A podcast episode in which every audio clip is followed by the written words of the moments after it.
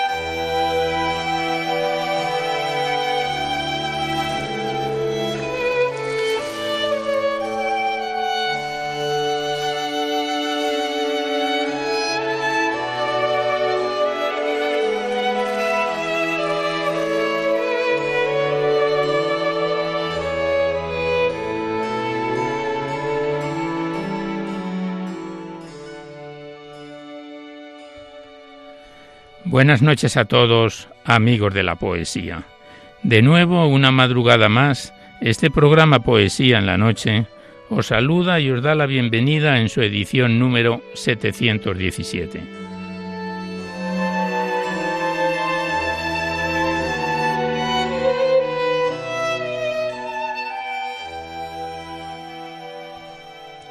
Y también saludamos de una manera muy especial dirigiéndonos a los enfermos, impedidos, invidentes, a los dependientes y a sus cuidadores. Saludamos a los sacerdotes, monjas, hermanas de la caridad, de clausura, de los monasterios, de los seminarios y a las personas de vida consagrada. Recordamos a los poetas, poetisas y rapsodas y también a los tristes, románticos, enamorados, presos, melancólicos, a los desvelados en una noche de insomnio y a los que estáis trabajando en estos momentos en cualquiera de vuestros cometidos. Y en general nos dirigimos a todos vosotros que habéis decidido sintonizar nuestra emisora, Radio María, la Fuerza de la Esperanza, por cualquiera de las frecuencias que disponemos, así como a los que lo hacéis por Internet, por TDT, por las aplicaciones de los teléfonos móviles, por el canal evangelizador Eclesiar Red o por vía satélite. Sed todos bienvenidos a Poesía en la Noche.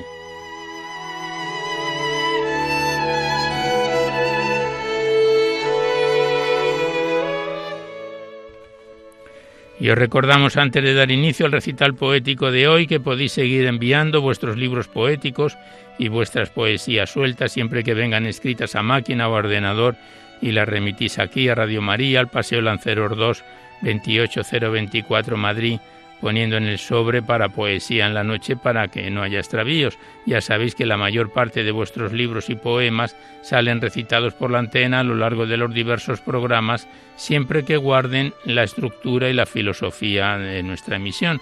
No tienen por qué ser poemas de contenido únicamente religioso, pero sí poemas que de alguna forma ensalcen los valores de la vida.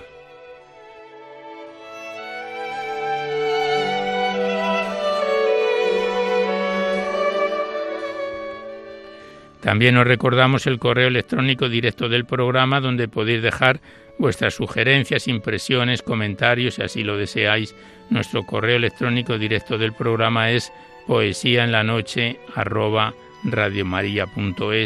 Igualmente deciros que os podéis descargar este programa, al igual que los anteriores, a través del podcast para todos los que tengáis interés de escucharlo por este sistema. Accedéis a la web radiomaria.es, enfrente está la pestaña del podcast y pinchando ahí buscáis por orden alfabético fecha y número de emisión y sintonizáis nuestros recitales poéticos cuantas veces lo deseéis. Gracias.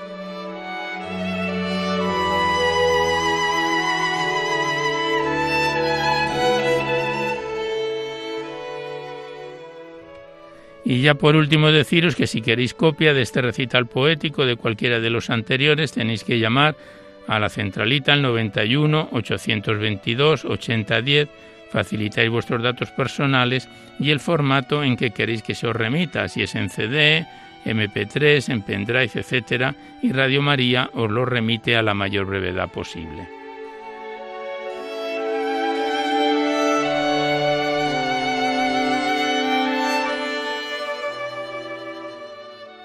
Pues vamos a comenzar el recital poético de hoy en cuya primera parte sabéis que abordamos a los clásicos o próximos a ellos. Hoy la música que nos acompaña corresponde a Freddy Händel y en el control de, sonido está nuestro compañero Juan Manuel González, a quien le damos las gracias por su colaboración. Pues sin más dilación, comenzamos el recital poético de hoy y continuamos en estas fechas en el ciclo de la Eucaristía, donde lo dejábamos en el programa anterior.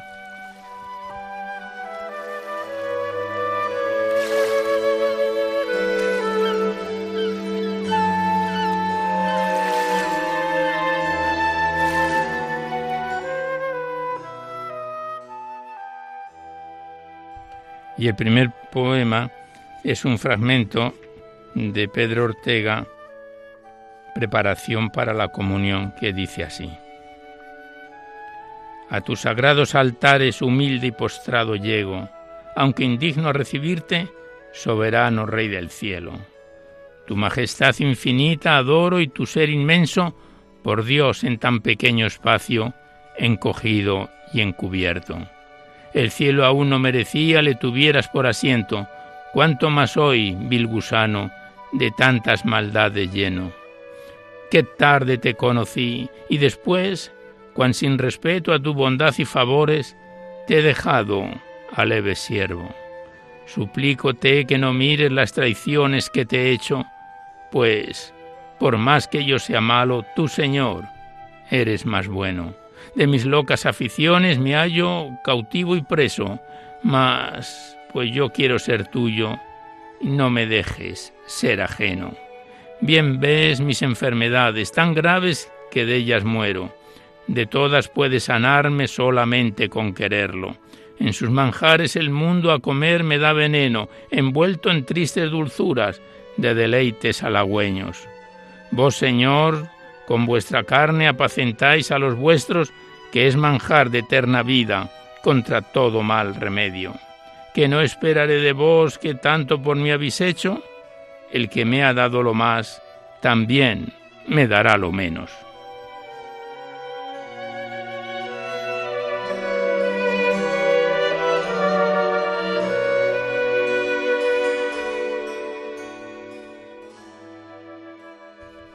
Y el siguiente poema también es de Pedro Ortega y en este caso es otro fragmento para después de la comunión. El anterior era para preparación para antes de la comunión y este que vamos a declamar ahora es para después de la comunión y que dice así.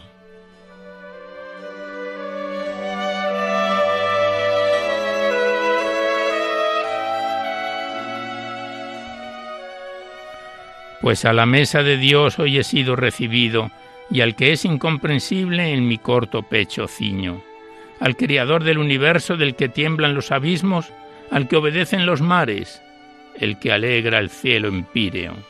¿Cómo en mí puedo caber de contento o regocijo, pues una merced tan grande se ha hecho al que es tan indigno a mí, un pecador, ingrato, menor que vil gusanillo, un muladar de maldades más vil que el pecado mismo? Y en tan inmunda morada es posible, blanco armiño, que no tuviste horror de entrar, siendo tan limpio. Oh, qué día dichoso este para mí, cautivo, en que libertad me dais y me tratáis como a hijo. ¿Quién tuviera cien mil lenguas y voz de inmortal sonido para alabaros mi Dios por innumerables siglos? A los que en el cielo gozan, mis faltas suplan les pido, y a todas las criaturas que se engrandezcan conmigo, cielo, sol, luna y estrellas, campos, montes, selvas, riscos, cuanto el universo cierra, cantad a Dios dulces himnos.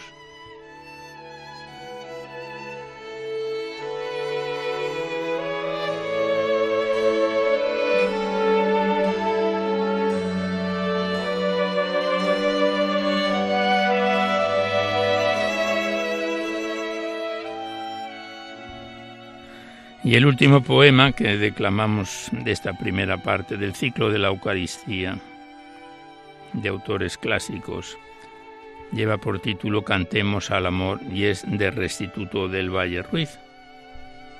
Y el autor lo versifica así. oh luz de nuestras almas, oh Rey de las victorias, oh vida de la vida y amor de todo amor. A ti, Señor, clamamos, oh Rey de nuestras almas, tu nombre bendecimos, oh Cristo, Redentor. ¿Quién como tú, Dios nuestro? Tú reinas y tú imperas y aquí te siente el alma, la fe te adora aquí. Señor de los ejércitos, bendice tus banderas, amor de los que triunfan, condúceles a ti. Cantemos al amor de los amores, cantemos al Señor, Dios está aquí. Venid adoradores, adoremos a Cristo Redentor. Gloria a Cristo Jesús, cielos y tierras, bendecid al Señor. Honor y gloria a ti, Rey de la Gloria, amor por siempre a ti, Dios del amor. Unamos nuestra voz a los cantares del coro celestial. Dios está aquí. Al Dios de los altares alabemos con gozo angelical los que buscáis solaz en vuestras penas y alivio en el dolor. Dios está aquí y vierte a manos llenas los tesoros de divinal dulzor, el alma eterna, Dios de las justicias, al sumo juez, manso helo aquí, colmando de caricias a los hombres con noble esplendidez. Oh rara caridad y real fineza, oh dulce memorial, Dios está aquí con toda su riqueza, con su cuerpo y sangre divinal, que abrase nuestro ser la viva llama del más ferviente amor. Dios Dios está aquí. Está porque nos ama como Padre, amigo y bienhechor. Cantemos al amor de los amores. Cantemos sin cesar. Dios está aquí. Venid, adoradores. Adoremos a Cristo en el altar.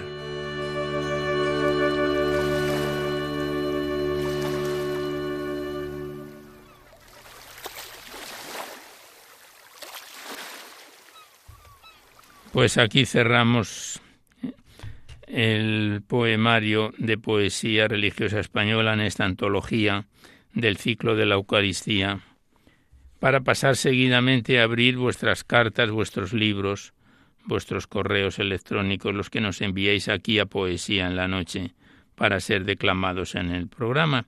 Y primeramente lo hacemos con el libro de Elena Ventaje, Ventanas a la Luz, enviado desde Madrid.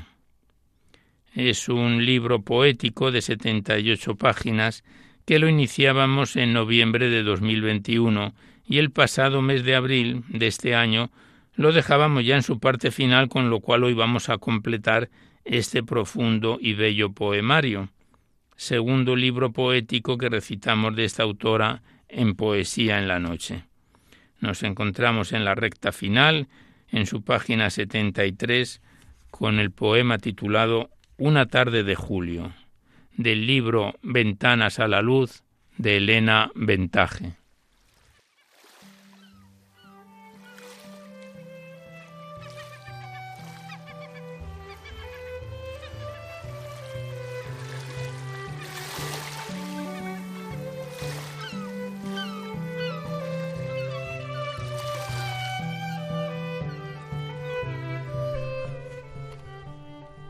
Y el poema Una tarde de julio, la autora lo describe así. Es un bello soneto. Una tarde de julio azul cielo, los pinos acarician mi ventana. Me desperté feliz esta mañana tras mis sueños, envueltos en un velo. Un velo de dulzuras que me sana, que cubre mis heridas con su anhelo, dando paz a mi espíritu, consuelo, a mi tristeza y a mi espera vana crepúsculo de fuego, luz dorada, adormece mi alma, mis sentidos, hasta que ya mi ser no sienta nada. Desvanece mi mente y sus latidos y el eco suene de la voz amada, como etérea canción en mis oídos.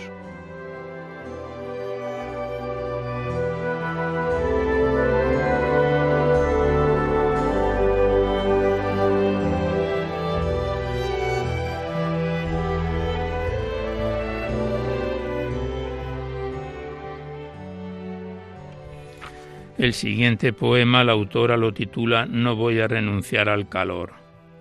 Y dice así el poema. No voy a renunciar al calor que me infunde el paso por tu espíritu, la estancia en tu regazo. Si tengo que dejar de contemplar la luna en las noches abiertas, de buscar las corrientes en los manantiales, donde bebe la cierva, y de tumbarme en la hierba y cantar a tu cielo soleado, lo haré sin duda alguna, pero sé, sé que no vas a rogármelo.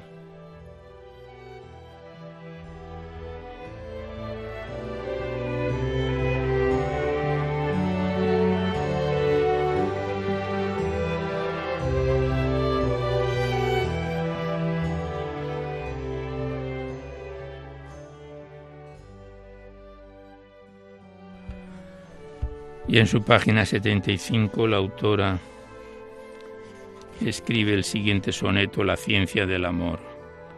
La ciencia del amor más elevado me descubrió que para la subida solo tenía que empeñar mi vida en perseguir sin freno al ser amado.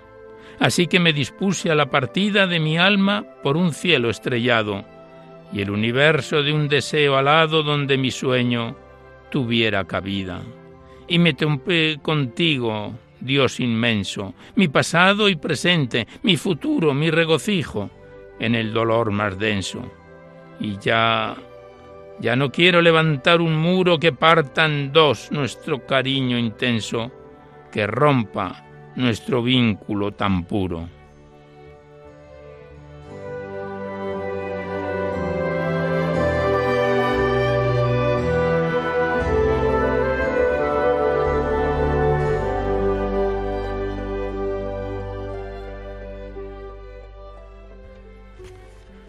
Continuamos declamando a Elena Ventaje en su poemario Ventanas a la Luz.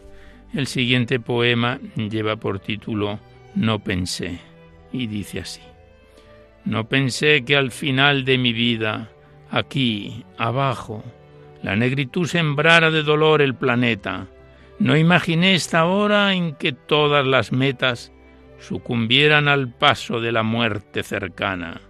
Y eso me lleva a ti, a tu imagen sublime, porque veo tu mano por encima de todo, diciéndome que estás, que el mundo no está solo, que ya me has preparado la presencia en tu playa.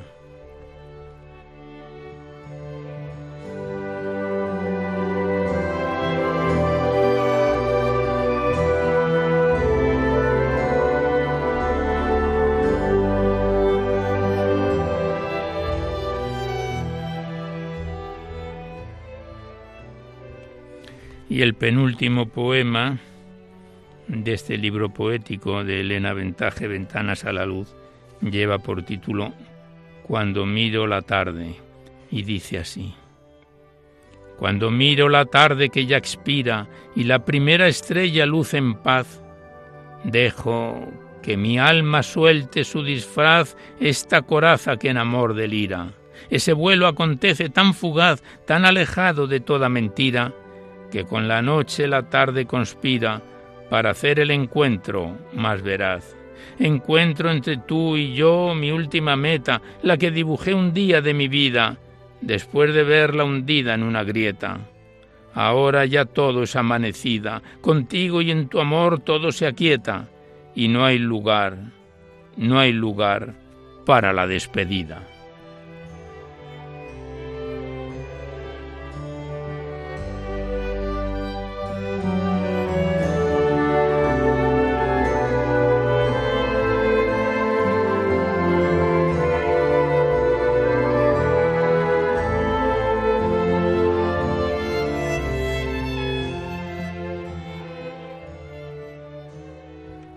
El último poema con el que cerramos el libro Ventanas a la Luz lleva por título Me subo en el abismo y dice así. Me sumo en el abismo de la duda más honda e insondable, cuando mi espíritu vive aprisionado, prisionero de sí, de sus propias cadenas en la sombría cárcel que le encierra. Llega el calor a darme entre las rejas y despierta mi piel, el alma se renueva. Eres tú, y ya solo me miro en tu mirada, ventanas a la luz.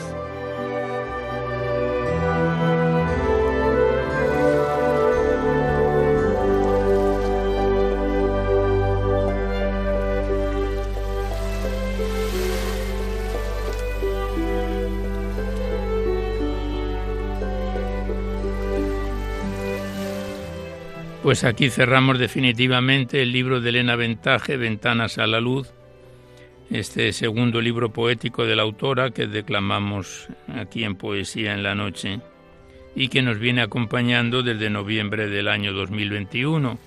Le damos las gracias a la autora y siempre que quiera estamos aquí dispuestos a declamar sus bellos poemas con mucho gusto. Gracias y hasta siempre.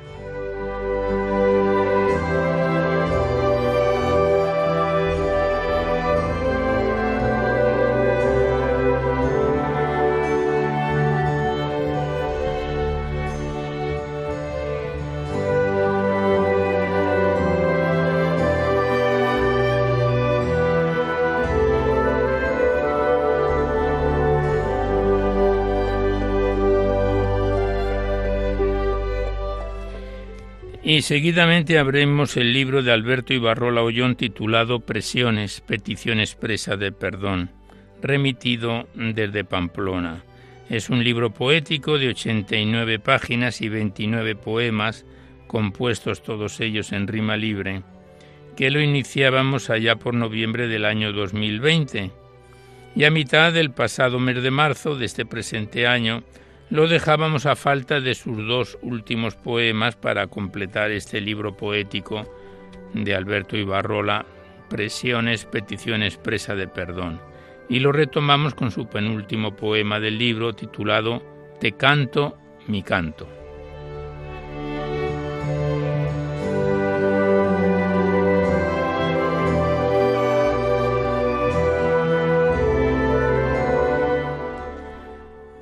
He soñado siempre en cantar para ti, tras las cortinas blancas de tu dormitorio.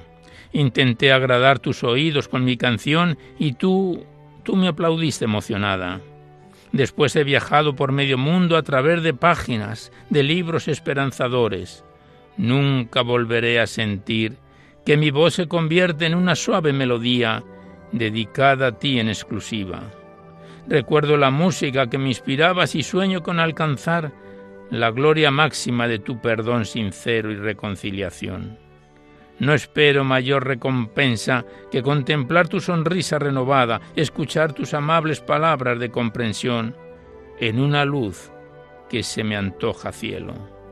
Hasta ahora pensado en tu persona, creíamos encontrar suficiente consuelo, pero me he tornado en mucho más ambicioso y quiero saber qué has sido, eres y serás feliz que mi perfidia no acabó con tu alegría. He soñado siempre con que mi guitarra entonase de nuevo tu bello y sonoro nombre, apartar las cortinas blancas de tu rencor y conocer la fuerza de la amistad restaurada. Y considero este anhelo ya imposible y me ha agradado imaginarlo, aunque sea hoy la última vez que lo haga. Este sueño de amistad y de amor se esfumó envuelto en los humos de la culpabilidad. Hay mucho más dolor del que nos figuramos y del que sentimos en la superficie. Lo siento, amiga del alma, la vida no era como yo la había imaginado. El dolor era enorme, intolerable, y pido perdón, perdón de todo corazón.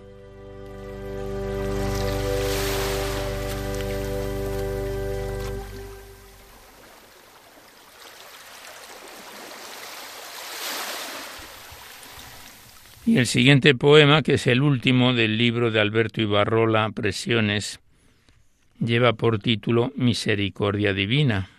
Es el vigésimo noveno poema de este libro poético, que dice así.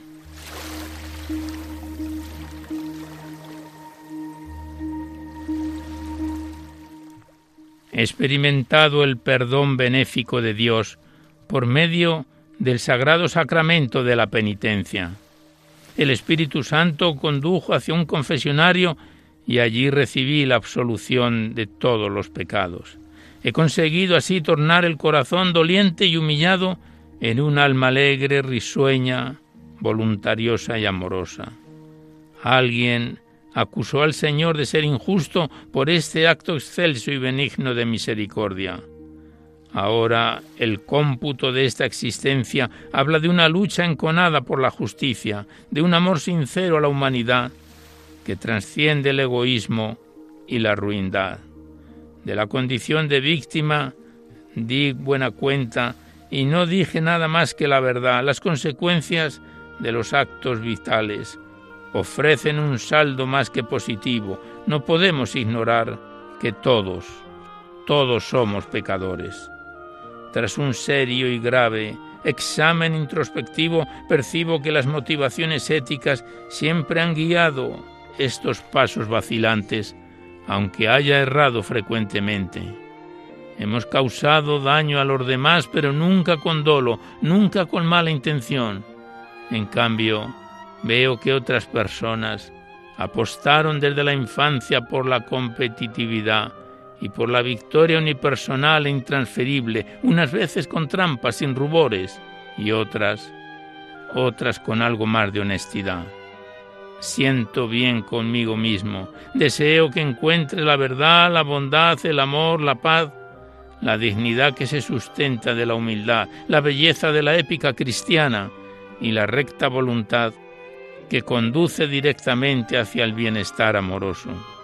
Espero que algún día consigas perdonar y que así lo comuniques. De todos modos, aquel día dichoso, conseguí pedirte perdón, contestaste que permaneciese tranquilo, que no era el responsable de tu mayor mal, que si el daño que infligí se hubiese quedado en aquel acto mío, no hubiera habido otras personas que lo hubieran acrecentado.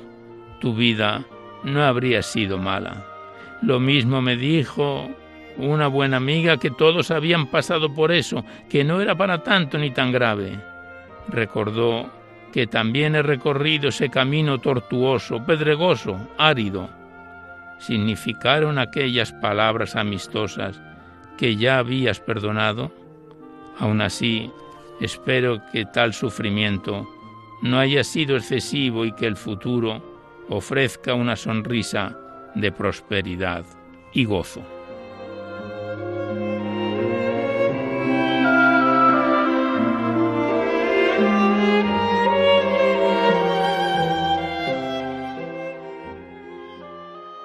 Pues con el poema Misericordia Divina cerramos definitivamente el libro de Alberto Ibarrola, Presiones, petición expresa de perdón, remitido desde Pamplona y que nos viene acompañando desde el año 2020. Gracias al autor y hasta siempre.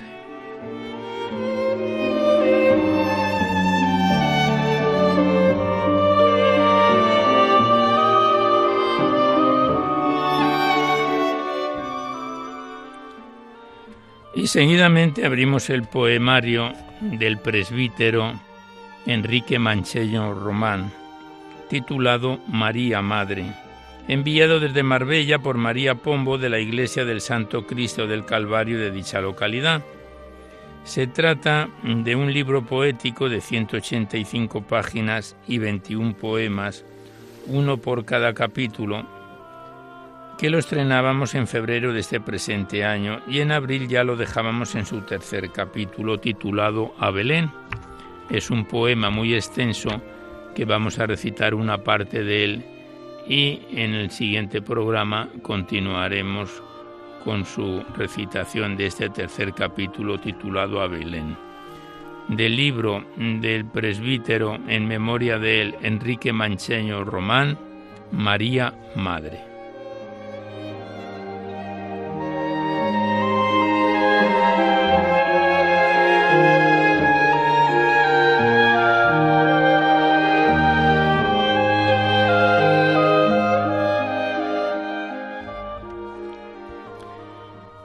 El poema a Belén dice así. Paseaba el gran Tiberio contemplando su ciudad, la capital del imperio, aquella Roma inmortal, y rumiaba con orgullo la noticia de aquel día, de que el último reducto de insurrectos que existía a su poder se rendía. Recorría pensativo con algunos consejeros el recinto palatino y se detuvo de pronto dirigiéndose a uno de ellos. A ti, mi sabio Cornelio, Te revelaré un secreto esperando de tu ciencia me respondas con acierto, dada tu vasta experiencia. Tengo mi imperio en sosiego, sin embargo, desconozco cuántos súbditos tengo. Dime tú, Cornelio, ¿cómo puedo llegar a saberlo? Él respondió con firmeza tras meditar un momento. Tan gigantesca tarea sería, sí, una proeza, tan solo propia del César. Si es natural que el maestro a sus alumnos conozca y a los padres a su estirpe, bien estará que a su pueblo conozca el rector insigne. Emprende esa acción loable que a tus súbditos indique que el gran César es un padre, además de invicto príncipe. Has hablado bien, Cornelio, como sabio consejero, pero dime por demás, ¿cómo puedo yo llegar hasta el remoto confín para hacer mi orden cumplir? Cornelio se vio halagado y dijo sin titubeos, enviando a tus heraldos por los pueblos del imperio y en edictos pregonar que todos se han de censar en el lar donde han nacido. Has hablado con sentido. Sí, dijo el César, se hará. Prepara tú ese decreto que estoy deseando firmar para que llegue a mis pueblos, sea por tierra o por mar. A muchas leguas de allí, en un pueblo galileo que Nazaret aún se llama, voceaba un pregonero una tranquila mañana. Por edicto de Tiberio, el divino emperador se hace saber que es preciso que toda mujer y varón acuda a inscribir su nombre al lugar en que nació. Excúsanse de este dicto a infantes y allá provectos, amén de los desvalidos. Así se lo hace saber Tiberio Augusto, el divino, que lo refrenda a la vez con su sello palatino. Boca a boca los vecinos divulgaron el pregón y éste llegó hasta José.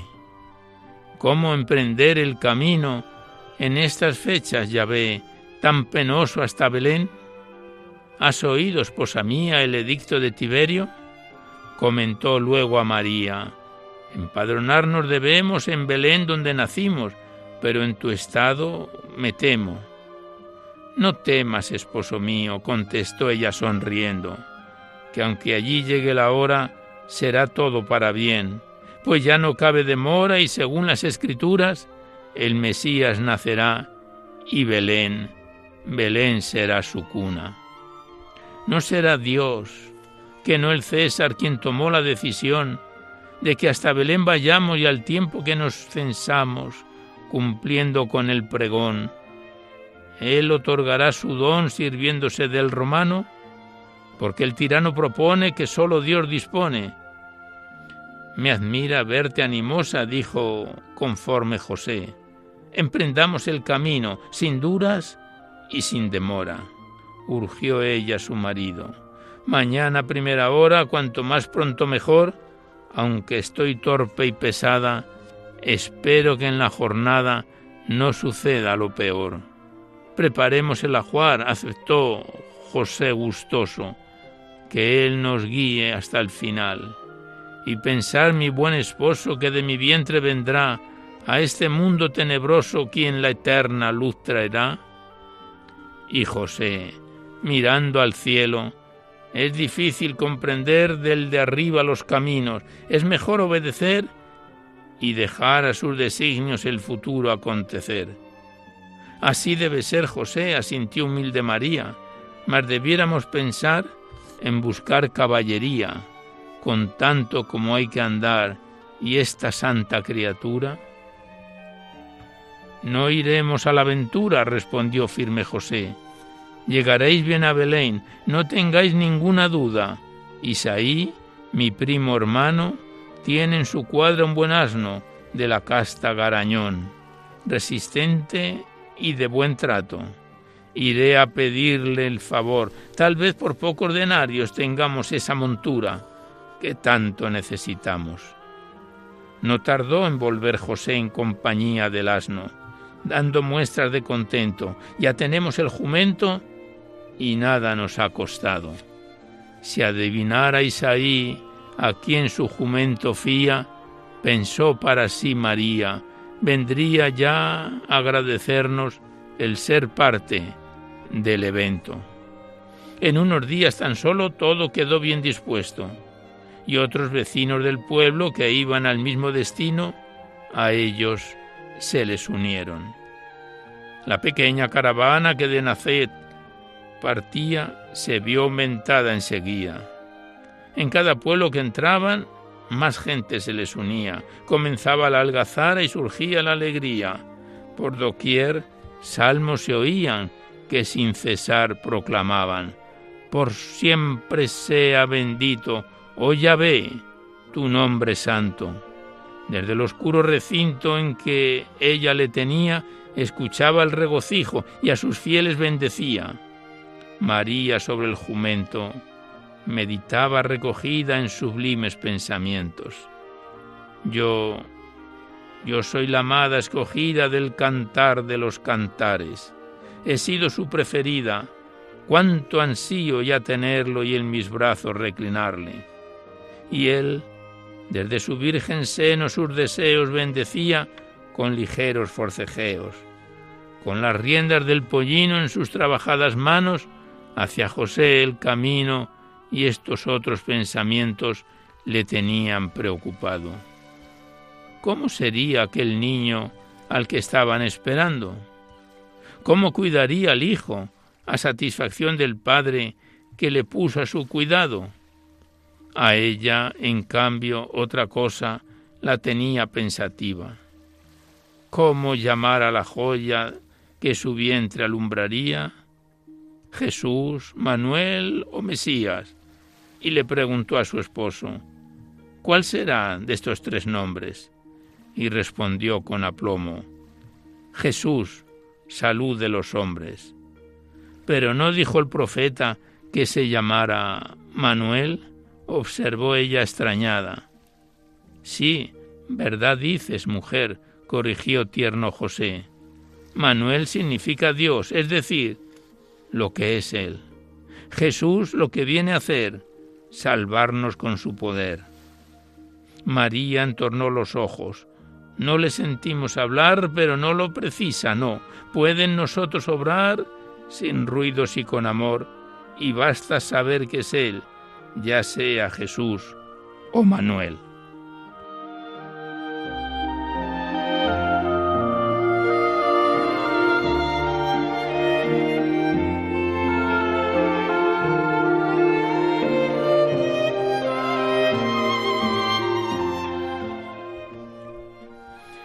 Así conversaban ambos sin detener el camino, cuando de un grupo vecino, resuelta con desparpajo y ganas de averiguar, se aproximó una doncella que no dudó en preguntar. Yahvé os guíe y os proteja. ¿Vais camino de Belén? Allí pensamos llegar, respondieron con sorpresa, antes del anochecer. Hacia allí voy yo también, afirmó la entrometida. A mi madre voy a ver que yace en cama tullida. Y tras un breve silencio fijó su vista en María. Yo os he visto en Nazaret, en algún lugar del pueblo. Y vos, Señor, a mi casa, habéis ido alguna vez. Así es, joven, allí estuve, recordó entonces José. A su casa fui a arreglar los escaños de la lumbre y una artesa de amasar. José es un buen carpintero, dijo María orgullosa, el mejor que hay en el pueblo. Pero la joven, más ávida de noticias, insinuó, Estáis, señora, muy grávida. ¿Cuándo será el nacimiento? Sonrió María encendida. Está el niño muy inquieto. Creo que será enseguida. ¿Cómo sabéis que es un niño? se extrañó la entrometida se miraron sorprendidos de su propia indiscreción. Es una premonición, explicó José aturdido, que hace ya tiempo tuvimos. Conformóse al fin la joven y dejó de preguntar. Intervino José entonces tratando de averiguar lo que más le preocupaba. ¿Sabéis vos de una posada confortable y no costosa donde dé a luz mi mujer? Ardua tarea es ahora, respondió la interrogada. Hallar cobijo en Belén por la continua llegada de gente de todo el orbe, pero encontraremos dónde dé a luz la embarazada. Tomó sus manos María y con mirada elocuente que el que va a venir os premie por la sincera acogida. Se alargaba la jornada, llegaba el día a su fin, y a lo lejos ya brillaba la ansiada ciudad de David. Se encendieron luminarias al concluir el camino, y a su luz, como fantasmas, corrían los peregrinos, buscando de puerta en puerta donde encontrar un cobijo. También la santa pareja vagaba en busca de abrigo, mientras la grávida madre percibía más y más las urgencias de su hijo. Animó José a María, pues veía de soslayo la zozobra que sufría. Tranquila, esposa, tranquila, que al menos ya hemos llegado, le decía, mientras iban de casa en casa, ya exhaustos. A su llamada a las puertas solicitando posada, siempre la misma respuesta. Váyanse, no queda nada. Era ya la última casa. María pidió a su hijo apretándole en su seno. Danos un rincón al menos donde pueda yo tenerte. José se acercó a otra puerta confiado y persistente. Era su postrer intento, repitió unos golpes secos y esperó. Esperó luego un momento. ¿Quién va? se oyó desde dentro. Abridnos por Dios, os ruego, exclamó José angustiado. Se hacía larga la espera y se oyeron unos pasos. Chirrió ruda la cancela y se abrió por fin la puerta.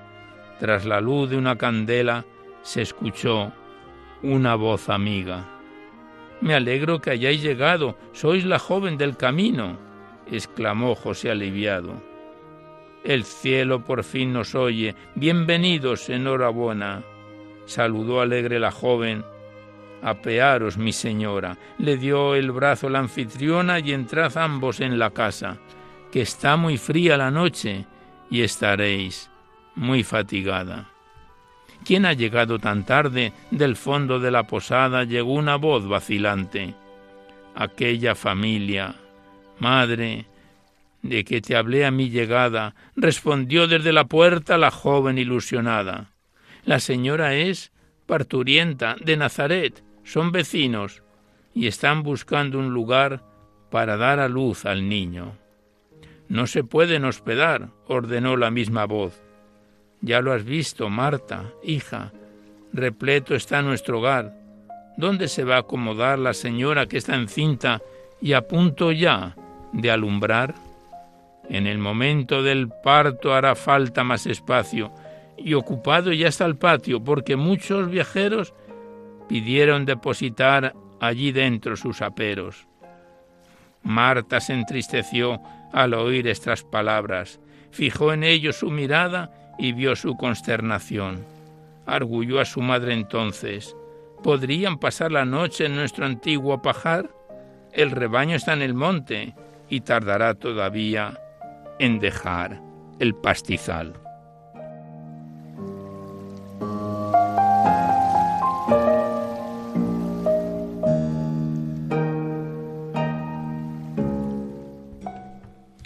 Hubo un silencio angustioso, la voz se hacía esperar y temblaban los esposos. Buena me parece, Marta, la solución que tú das, respondió el ama de casa. Aunque está destartalado y no hay tiempo de arreglar, estando tan cerca al parto.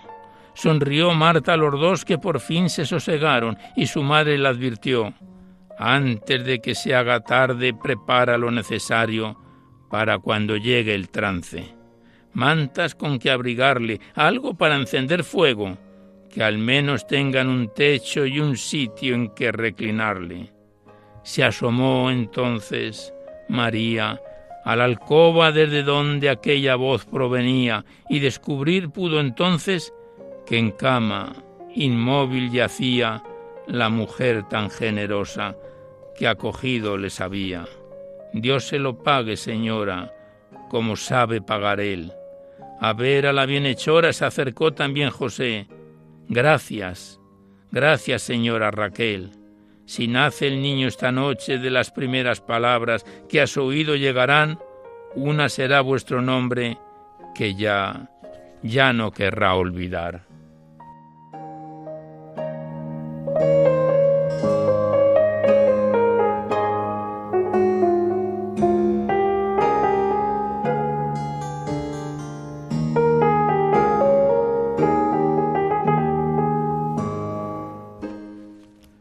Pues hasta aquí el tercer capítulo completo del libro del presbítero Enrique Mancheño Román, María Madre, que nos remitieron desde Marbella, María Pombo, de la Iglesia del Santo Cristo del Calvario.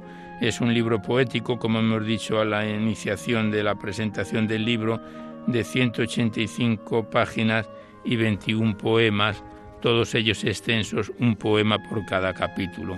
Le damos las gracias al autor y a la persona que nos lo remitió y hasta siempre.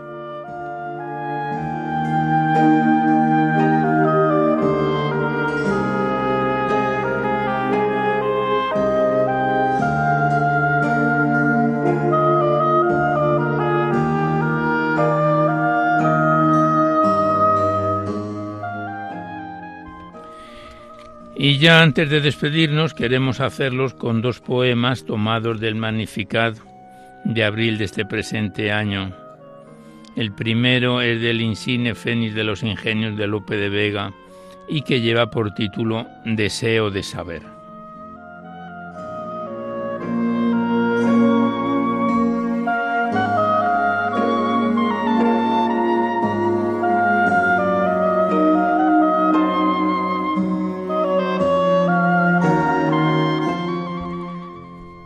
Poema Deseo de saber dice así. Deseo de saber tan propio al hombre con años de cuidado y diligencia. Me ha tenido por una y otra ciencia, buscando fama y adquiriendo nombre. Mas ¿quién habrá, Señor, que no se asombre de ver turbar la ciencia en tu presencia, de tantos que por física excelencia quieren que el mundo los estime y nombre? Qué necio en ciencias vanas me divierto, que si los ojos a tu cruz levanto, eres el arte más seguro y cierto. Pero, ¿cómo clavado enseñas tanto? Debe de ser que siempre estás abierto, oh Cristo, oh ciencia eterna, oh libro santo.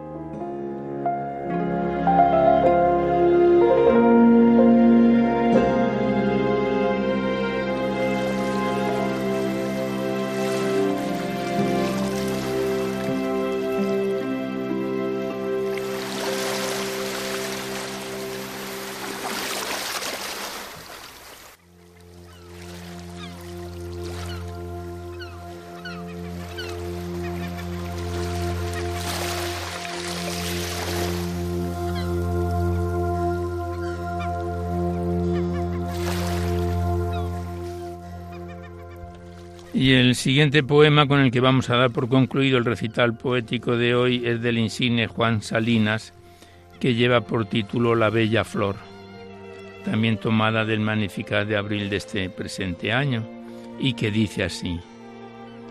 La bella flor que en el suelo plantada se vio marchita, ya torna, ya resucita, ya su olor inunda el cielo.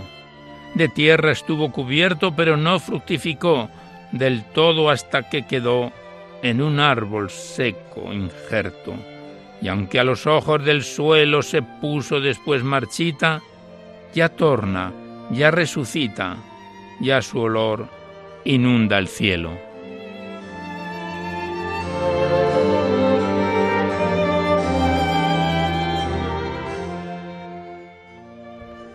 Pues con estos dos bellos poemas finalizamos el recital poético de hoy en su edición número 717, que esperamos haya sido de vuestro agrado.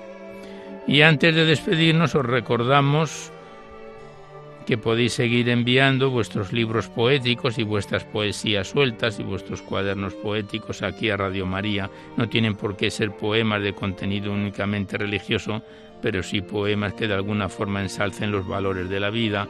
Y los remitís a Radio María, al Paseo Lanceros 2, 28024 Madrid, poniendo en el sobre para Poesía en la Noche o bien a mi atención Alberto Clavero para que no haya extravíos.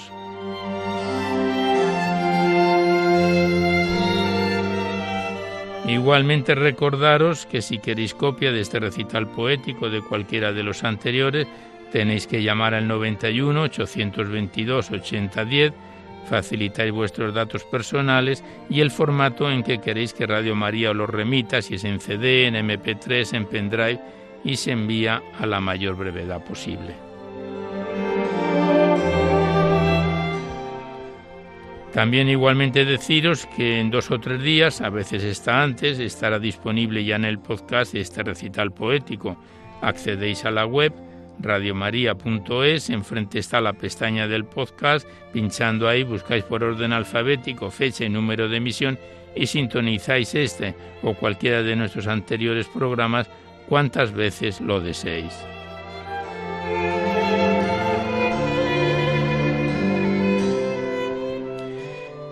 Pues ya nada más por hoy. Seguidamente os dejamos con el Catecismo de la Iglesia Católica que dirige Monseñor José Ignacio Munilla. Y por nuestra parte nos despedimos casi al despertar el alba, hasta dentro de dos semanas, si Dios quiere, a esta misma hora. Una dor de la madrugada del lunes al martes, una hora menos en las bellas y afortunadas Islas Canarias. Y hasta entonces os deseamos un buen amanecer a todos, amigos de la poesía.